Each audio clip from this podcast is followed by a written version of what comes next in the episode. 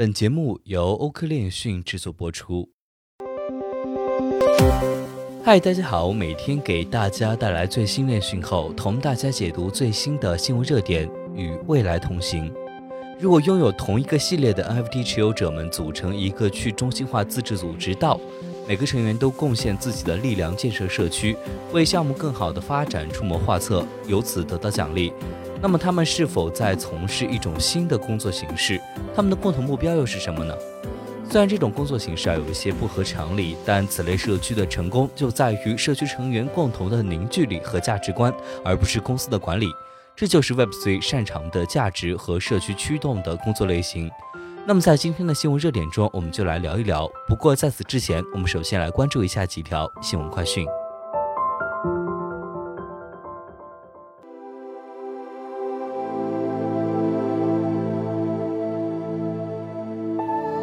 现在，人们在当前的互联网上已经建立了许多不受地域限制的网络社区和其他形式的社会组织，尤其是社交媒体平台。通过大数据算法，人们很容易找到具有相同观点、兴趣和目标的人，并相互联系。然而，现有的社交平台，比如 Twitter 和 Facebook，在这一方面做得很好，但却没有将它们组成一个社区团体，因为平台资本家是从用户的注意力和数据中产生收入，建立社区并不是主要目的。智能合约的发明者 Nick s h a b e l 也对扩大社会可扩展性提出了有趣的想法：机构必须克服人类思维中的缺点。如果道能够正确地实现社交可扩展性，那么它将是互联网时代的重要一步。NFT 和道使我们能够在社会可扩展性方面更进一步。它们使数字社区能够自主定义自己，成为具有真实和独立经济实力的数字机构。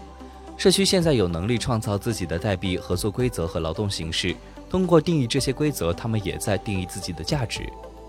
而大多数在线工作和经济活动仍由实体机构在线下管理。此外，人员之间的在线互动呢，仍然由中心化的公司和平台进行控制。因此，尽管网络经济的作用日益增强，但更像是现实世界经济的一面镜子，因为网络只有读写能力，想要进行全方位的经济互动是有限的。当数字社区不仅仅具备接收、分类和传递信息的能力，还具备 Web3 中的分布式所有权、价值创造和转移的新能力时，这一切呢都将发生变化。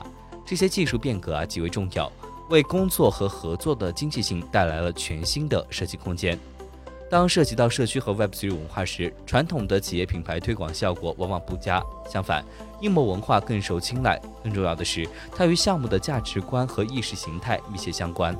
未来，人才和人力资本呢将围绕这些新的理念、价值观而聚集，不仅仅是围绕产品和公司。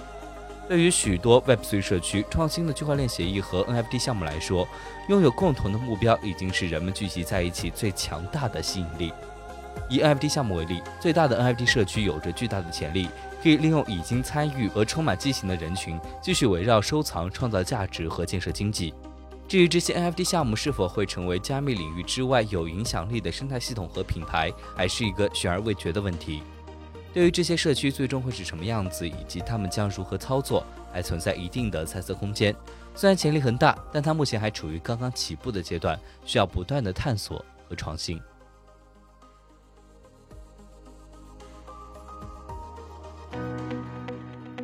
本期节目就到这里。如果您想了解更多关于区块链行业资讯，可以在微博、Twitter、Telegram 及欧科链讯官网上找到我们。明晚六点半再见。